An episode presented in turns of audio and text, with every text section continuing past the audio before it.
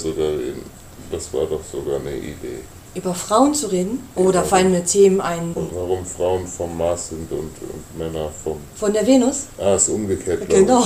warum die Frauen von der Venus sind und die Männer vom Mars. Richtig. Gibt es denn einen großen Unterschied zwischen Frauen? Natürlich gibt es den. Aber das Lustige ist ja, der wird ja in verschiedenen Kulturen verschiedenartig ausgelebt. Eine chinesische Frau hat ja ein anderes Schicksal und eine andere Geschichte und ihre Groß- und Urgroßmutter haben andere Geschichten als eine europäische Frau Frau oder eine afrikanische Frau, das ist ja überall verschieden. Und auch wenn man damit immer wieder dahin zurückkommt, das scheint ja der Menschenleben zu diktieren, hat immer irgendwie auch dann wieder was mit Religion zu tun. Du bist ja nur oft in Afrika gewesen und du hast ja auch viele Stämme oder viele Kulturen dort kennengelernt. War das immer gleich? Waren immer Männer die vorherrschende? Nee, aber dafür müssen wir gar nicht nach Afrika gehen. Das okay. ist ja in Deutschland auch so gewesen. Also wenn man sich überlegt, dass die Frauen in Deutschland 50 Jahre vor Christus waren die germanischen Frauen noch die Chefs im Dorf und die Matronen. Und auf einmal war es dann so, dass sie erst 1954 so wirklich wählen und Arbeit annehmen dürften ohne die Erlaubnis irgendwelcher Männer.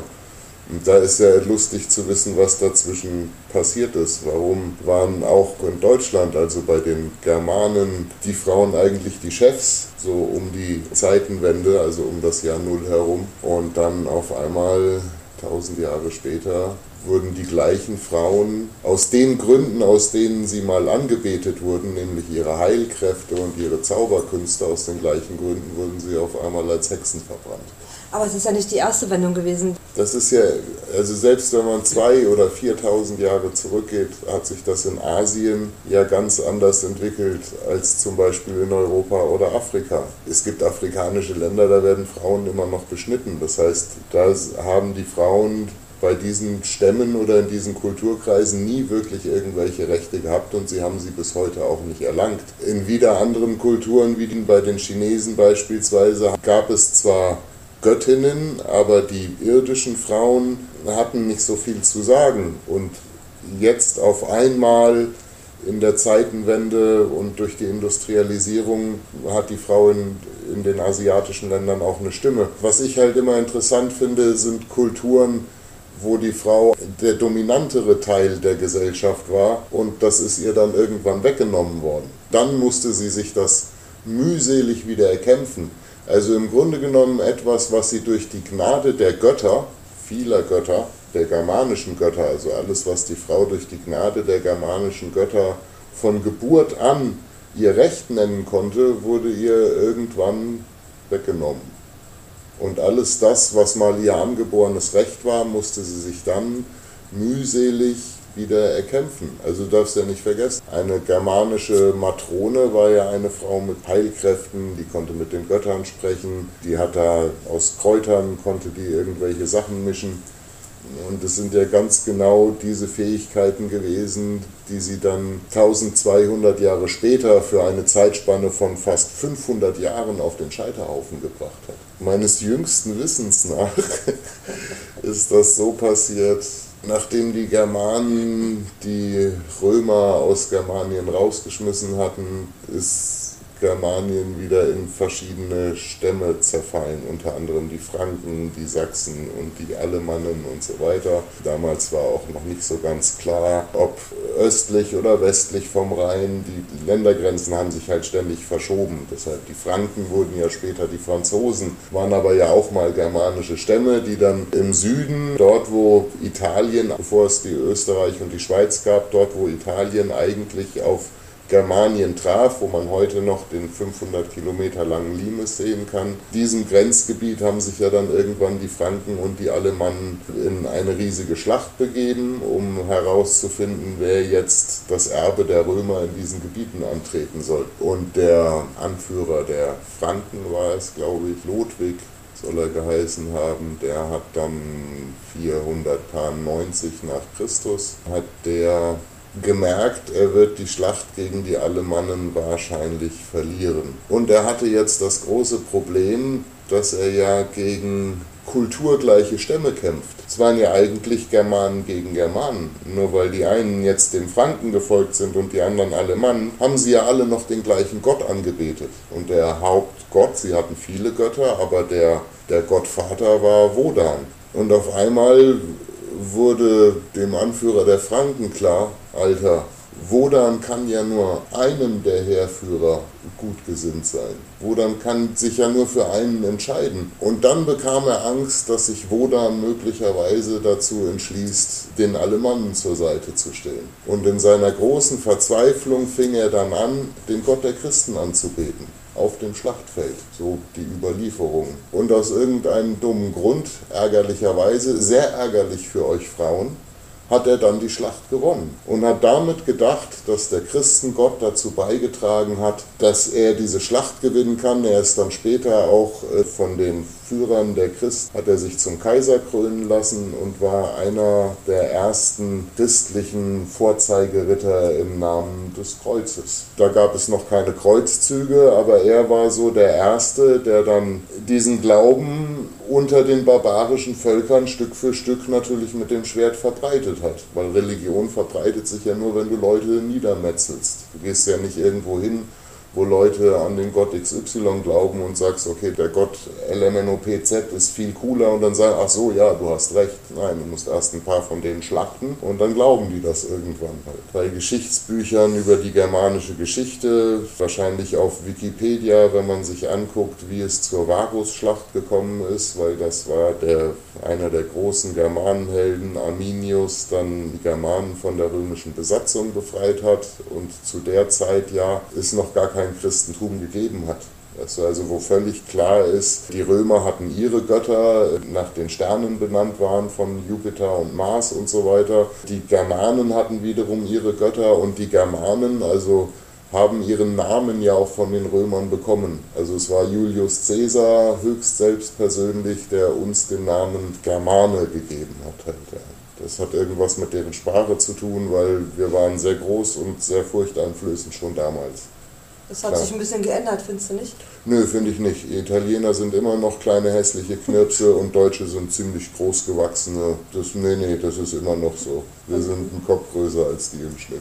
Okay, und in dem Moment, wo er gewonnen hat, dann dachte er natürlich jetzt, also der Christengott ist sein Meister und ohne das jetzt im Detail fortzuführen, ja. ist natürlich dann durch das Schwert mit viel Blutvergießen äh, dieser Glaube von ihm den Menschen aufoktroyiert worden. So, und das hat natürlich dann dazu geführt, dass alle germanischen Stämme, die Sachsen, die Alemannen, sind alle dann irgendwann von diesem Quatsch in, infiziert worden und die erste logische Folge war dann natürlich daraus, dass sie aufgehört haben, den Matronen zu glauben. Und in dem Moment, in dem sie den Glauben in die spirituellen Mächte der Matronen verloren hatten, hatten die Frauen so ziemlich das Einzige verloren, womit sie sich zur Wehr setzen konnten. Und sie haben auch die Grundlage des Respekts verloren, weil auf einmal verschaffst du dir Respekt eigentlich nur noch mit dem Schwert und mit dem Kreuz. So, das bedeutet für die Frauen war das scheiße, weißt du, wenn das vorher so war, dass die Männer gar nicht erst in die Schlacht ziehen können, ohne dass die Frauen das Orakel befragen, weil das Orakel auch nur mit den Matronen spricht, waren die Männer immer irgendwie von den Frauen abhängig. So, aber in dem Moment, in dem das weggefallen ist, was waren die Frauen denn dann noch? Und physisch konnten sie sich überhaupt nicht zur Wehr setzen. Das hat natürlich einerseits befeuert, dass, dass viele Frauen angefangen haben, sich zu gewissen Teilen dem Christenglauben hinzugeben, weil sie dann irgendwie in diesen Nonnengemeinschaften zumindest vor Vergewaltigungen und anderen Übergriffen sicher waren, so, weil das war ja vorher nicht möglich. Wenn die Frauen spirituelle Wesen sind, bla bla bla, dann tust du denen ja nichts Böses. So. Wenn sie jetzt aber nur noch die Tusneldas sind, die das Wasser vom Tümpel holen und die Wäsche waschen, dann ist das halt so. Und das darf man ja auch nicht vergessen, dass es dann wiederum, weil ja der christliche Glaube ausgebreitet wurde, wurde der ja der Bibel gemäß. Das heißt, das war schon 490 nach Christus, bevor die ersten Germanen überhaupt von Christus gehört haben weil der blöde Klodwig halt ja da mit seinem Aberglauben alle dann bekehrt hat. Das Problem an der Sache war, in der Bibel steht ja ganz klar drin, dass Gott stahl Adam eine Rippe und machte daraus die Frau, damit sie sein Gehilfe sei. Also von Gleichberechtigung und Unterstrich innen steht da nichts. Gehilfe, Doppelpunkt innen. Gehilfe, ja, Doppelpunkt, Gehilfe, Doppelpunkt innen. Ja. So, das, das heißt, Wer hat die äh, Bibel nochmal geschrieben? Ich bin mir nicht so sicher. Wie war das gerade? Waren das die Frauen? Nee, ne? Nein, das waren, das waren viele dumme alte Männer halt. Ja. Obwohl so alt waren die nicht, so alt ist man ja damals nicht geworden. Es waren auch noch dumme junge Männer. Ja, aber es ist ja bis heute so. Ja, also man darf ja nicht vergessen, das Spaßige an Religion ist ja meistens, dass die Leute, die es predigen, selber gar nicht wirklich daran glauben. Und da sie selber gar nicht wirklich daran glauben und das schon seit der Entstehung dieser Bücher und Schriften so ist, können diese Bücher und Schriften natürlich immer wieder verändert werden und sind auch über die Jahrhunderte immer wieder verändert worden. Also allein dieser Spruch, das war Gottes Wort, was Gott einem Propheten oder mehreren Propheten und die haben das aufgeschrieben, kann ja gar nicht sein, wenn dann im 16. Jahrhundert nochmal ein Papst dran rumdoktert und da nochmal ein Papst, nee, so geht es nicht, das streichen wir durch. Und wie wir neulich schon mal gesprochen haben, das kam ja aus Hunderten von Geschichten und Büchern. Das ist ja mehr eine Sammlung von Geschichten als ein Buch. Irgendeiner muss ja die Redaktion gemacht haben. Stehen ja nicht alle Geschichten drin. Da sind ja irgendwie 80 Prozent aller Geschichten, angefangen bei sämtlichen Apostelbriefen, sind ja aussortiert worden und es wurde nur das reingeschrieben, was damals zur konstantinischen Zeit einerseits gerade en vogue war zu glauben und was dem römischen Kaiser natürlich dazu genutzt hat, die Macht Roms zu wahren. Weil du darfst ja nicht vergessen, die Christen waren eine gejagte, verfolgte Sekte solange bis einer von denen schlau genug war, einen römischen Kaiser für diesen Glauben zu gewinnen. Und der hat dann mit dem Schwert und viel Blut diesen katholischen Glauben einmal kurz in Europa verbreitet. Ich, was war denn mit dem Rest der Welt? Der eigentliche Rest der Welt, da gab es nur noch Asien, es gab Südamerika, wo man auch in etwa weiß, was da passiert ist. Da haben sie auch irgendwelche Pyramiden gebaut, auch Asiaten haben Pyramiden gebaut und auch in Afrika. Also es ist schon belegt und das können Archäologen durch Ausgrabungen auch ziemlich genau beweisen, dass sich Religionen, Gott und Geistergeschichten haben sich unabhängig voneinander in allen Kulturkreisen irgendwie entwickelt. Allerdings kann man dabei sehen, dass die Kulturkreise gerade zwischen Europa und Asien, weil da nicht so viel Wasser dazwischen war, das heißt, das war auf dem Landweg alles erreichbar und äh, auch Alexander der Große war ja schon weit gekommen. Das heißt, da bestand Kontakt durch Handel etc. Und da kann man natürlich sehen, dass die Religionsführer, also quasi die Erfinder der Geschichten, die haben schon fleißig beieinander abgeschrieben. Also das ist ungefähr so, wie wenn du heute einen Helene Fischer Song hörst und denkst, das haben doch eigentlich, das habe ich doch bei den Beatles schon mal gehört halt, ja. Und dann hörst du dir das Lied von den Beatles an und denkst, nee, das ist doch aus irgendeinem klassischen Stück von Bach. Also genauso wie heute ja auch Bücher und Musik und alles, was so niedergeschrieben und erdacht wird, viel von Plagiat durchsetzt ist ist das natürlich bei diesen Geschichten auch. Aber das Einzige, was man dann zumindest der Geschichtsschreibung selber noch zugute halten kann, zumindest wenn man sich die Entstehung des Judentums und, und die Tora und den Talmud anguckt, stellt daneben das Christentum und stellt dann daneben wieder äh, die Muslime und den Islam, dann wird man schon feststellen, alle drei Geschichten, alle drei Bücher, egal ob Talmud, Bibel oder Koran, ist von denselben Kulturkreisen und denselben Völkern erdacht worden. Also Europäer haben sich nichts davon ausgedacht. Das haben sich alles Araber ausgedacht. Das meiste zwischen den Gebieten, die wir heute Syrien und den Irak nennen würden, bis runter nach Palästina, was damals auch wirklich noch Palästina war, weil die Juden ja vertrieben wurden und dann später eigentlich von den Engländern und Franzosen einfach nur auf dem Landstrich, den wir heute Israel nennen würden, die ja einfach nur hingebracht. Ihr seid jetzt hier. Und das ist im 20. Jahrhundert passiert. Also nicht im Jahr um Christus rum. Ja, aber mal zurück zu den Frauen. Also wenn wir jetzt mal in diese arabischen Länder gucken, da liegt ja noch weit hinter dem, was wir in Deutschland zum Beispiel haben. Wir dürfen alles. Wir dürfen arbeiten, wir dürfen wählen, wir dürfen Auto fahren, wir dürfen eigenes Geld verdienen, wir dürfen eigenes Bankkonto haben, wir dürfen kaufen, was wir wollen. Wir dürfen alle Läden betreten. Das hat sich ja stark verändert. Und das nicht nur durch die Säkularisierung der Staaten, sondern das hat sich ja verändert auch durch Emanzipation und Feminismus. Wenn du heute mit, mit irgendwelchen Firmenchefs redest, die nicht so gerne Frauen einstellen, da wird dir keiner mehr das Argument nennen, ja, äh, die können weniger oder so, was ja zum Teil auch gar nicht stimmt, sondern es ist ja immer wieder, heutzutage zumindest, den wirtschaftlichen Faktor verwiesen, dass du einfach, das ist möglicherweise auch ein Vorteil von Männern, aber dass man einfach davon, davon ausgeht, dass wenn du eine Frau im Betrieb hast, die ist mindestens einmal im Monat für eine Woche schlecht gelaunt und wenn du ganz viel Pech hast, dann wird die irgendwann schwanger und deine Firma muss das ja dann bezahlen. Auf einmal hast du einen Angestellten, egal wie gut die ihre Arbeit gemacht hat, in dem Moment, wo sie schwanger wird, wird sie diese Arbeit für dich ja gar nicht mehr ausführen, aber du musst das trotzdem bezahlen. Also das heißt, mhm. ich, ich glaube, wenn man da rechtlich nachbessern würde und würde sagen, pass auf, Frauen, die können jede Arbeit ganz normal ja sowieso auch machen, wie es die Männer können, es sei denn, es geht um schwere Dinge heben, dann ist es ja durchaus so, dass man das auch entsprechend entgelten kann und auch den gleichen Preis daran hängt.